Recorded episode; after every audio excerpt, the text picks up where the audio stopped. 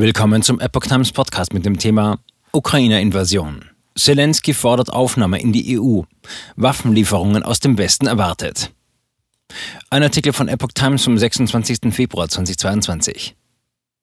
Die Ukraine hat bereits in der Vergangenheit eine Annäherung an die EU angestrebt. Nach der russischen Invasion erneuert Zelensky nun das Drängen auf eine Aufnahme in den Europäischen Staatenbund.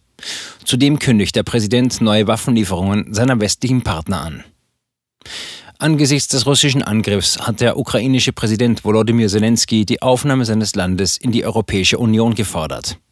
Es ist ein entscheidender Moment, um die langjährige Diskussion ein für allemal zu beenden und über die Mitgliedschaft der Ukraine in der EU zu entscheiden, twitterte Zelensky am Samstag.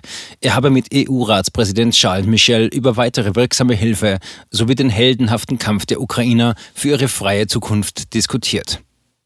Eine EU-Mitgliedschaft der Ukraine galt bisher als ausgeschlossen. Ein solcher Schritt dürfte zudem nach Ansicht von Experten eine Einigung mit Russland unmöglich machen. Die Frage einer Annäherung an die EU war Auslöser der Massenproteste auf dem zentralen Kiewer Platz Maidan.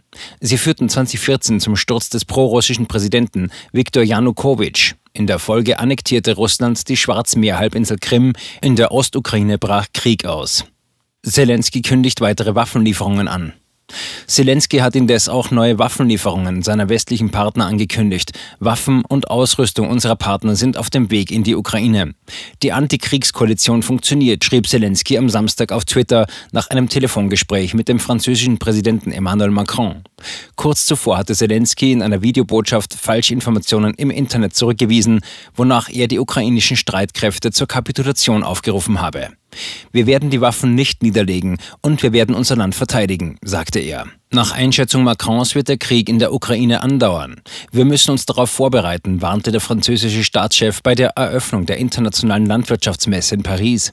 Seine Regierung arbeitet deshalb bereits an einem Plan, um die wirtschaftlichen Folgen für französische Unternehmen abzufedern, sagte er vor Leitern der Agrarverbände. Aufgrund der Krise wurde Macrons Besuch auf der Messe stark verkürzt. Frankreich ist Russlands neuntgrößter Lieferant von Lebensmitteln und Getränken. Nach Angaben des Verbands der französischen Agrarindustrie ANIA haben die Exporte einen Umfang von rund 780 Millionen Euro pro Jahr. Mehrere französische Konzerne sind darüber hinaus in der Ukraine tätig, dort vor allem in den Bereichen Milchwirtschaft, Getreide und Saatgut.